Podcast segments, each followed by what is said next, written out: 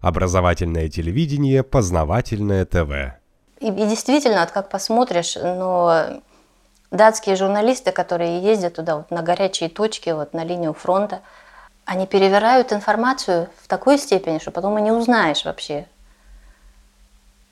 Есть вот такая Матильда Киммер, э, датская журналистка, которая разговаривает по-русски, делает репортажи и, и то не переведет текст полностью – то А-а-а. заменит одно слово другим. А вы-то это слышите? Конечно, да? конечно. Поэтому для меня это же дико фальшиво звучит, потому что я вижу, что человек говорит, какой текст идет угу. под фотографией, и как она потом это все сама комментирует. Допустим, слово э, предчувствие она переводит как предубеждение, а это, это все-таки разные вещи, конечно, понимаете? То есть смысл, конечно, меняется. И так в очень многих ситуациях, я не скажу всегда везде, но в очень многих ситуациях, когда есть возможность что-то переврать, какой-то факт не в пользу России, не в пользу России, это используется.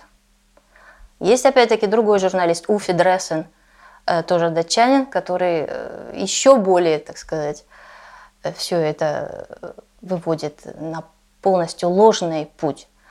Допустим, вот совсем недавно, даже на последней неделе, он снимал один сюжет, один человек который добровольцем поехал из Дании быть на украинской стороне. Вот он тренирует других украинских солдат. Он бросает нож, метает нож, учит других э, этому, значит, бросает нож в портрет Путина. Вот этот Уфи Дресс, он показывает это открытым планом. И никаких негативных комментариев в этой связи, понимаете? А примерно два года назад была такая ситуация – что был тоже репортаж, вот я вот не помню откуда, то ли из Сирии, то, то ли из Ирака, где э, тоже э, датчанин арабского происхождения, но с датским паспортом, поехал добровольцем, опять-таки, в одну из этих стран, вот я, к сожалению, не помню конкретное имя страны, и э, там обучал других стрелять. Э, там было пять портретов датских политиков и общественных деятелей – разных. Вот они тоже повесили эти портреты, пять портретов, и вот стреляли в них из автоматического оружия. Там поднялся такой вой в Дании на эту тему, как же так, это античеловечно, это негуманно, это несправедливо, это подстрекательство к терроризму. А сейчас, когда показывают, что вот один стоит и метает нож в портрет Путина, никто не сказал ничего плохого. Понимаете, двойные стандарты, они настолько двойные, но с этим приходится сталкиваться буквально каждый день. Вы знаете, я еще расскажу маленький эпизод. Это было э, ну, лет 4-5 назад, наверное, 9 э, мая. Э, передаю тоже небольшой кусочек репортажа, вот э, демонстрация Красной площади. И идет э, комментатор. Я уж не знаю, какого они специалиста нашли в этой области. Они представили его как экспер, экспертом по России. Один из военного ведомства, молодой человек, ему так, наверное, лет 35, который комментировал вот этот вот парад.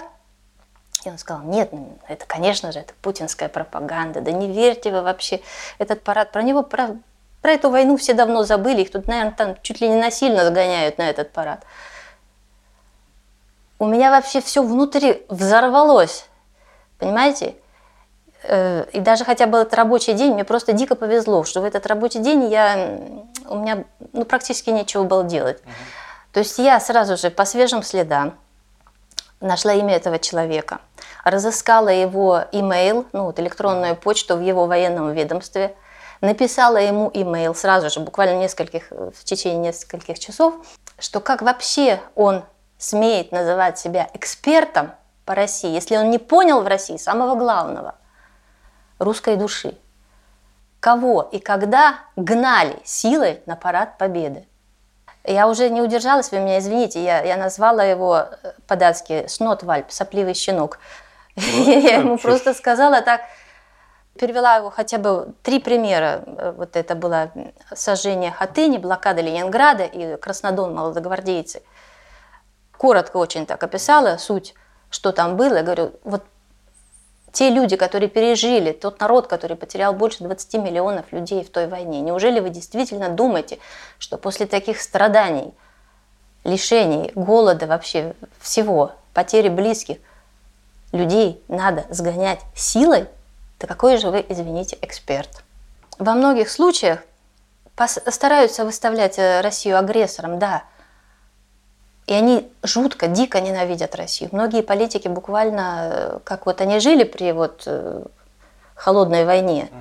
так у них менталитет не изменился ни в 90-е, ни в 2000-е, ни сейчас. Есть такие политики, которых вот ночью разбуди, в 2 часа ночи скажи, русские идут. Он концы отдаст от ужаса, от того, что вот русские идут. У них такая ненависть, вот даже не сказать, что звериная ненависть, это что-то больше.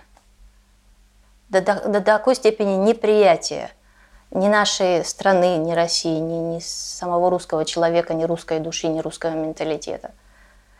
И иногда, вот у них иногда это прорывается. Они в основном стараются держать дипломатическую маску. То есть, угу. да, я масса, я масса. То есть улыбаться, да, руки жать, все такое. Но вот я специально даже записала 1 октября вот этого года э, в 4 часа э, была датская телевизионная программа TV2 News канал, и вот там была пресс-конференция Йенс Стольтенберг, новый шеф НАТО из Норвегии, бывший премьер-министр э, норвежский, он вступил в должность на место э, датчанина, вот этого Андерс Фок Расмуссен. Он угу. покинул пост, а вот Йенс Стольтенберг, он его занял. И вот там было два комментатора. Один ТВ-журналист, э, э, а другой политический комментатор, тоже, который зовет себя экспертом. И вот э, у них уже был конец э, эфирного времени, у них оставалось буквально несколько секунд, то есть они были под жесточайшим прессингом. И вот прорвалась такая фраза – да-да, мы, конечно, все понимаем, что НАТО очень озабочено, и мы все озабочены о том, что Россия все еще существует. Понимаете, я, я вот в этот момент, я шла по комнате, я, я остановилась как вкопанная, прокрутила. Да, они именно это сказали. Вот Русланд стадивек эксистера. Я прекрасно знаю датский язык. Русланд все еще существует. Понимаете? Точнее уже сказать нельзя. Вот иногда у них это прорывается. Вот в данный момент это прорвалось. Что еще от них можно ожидать?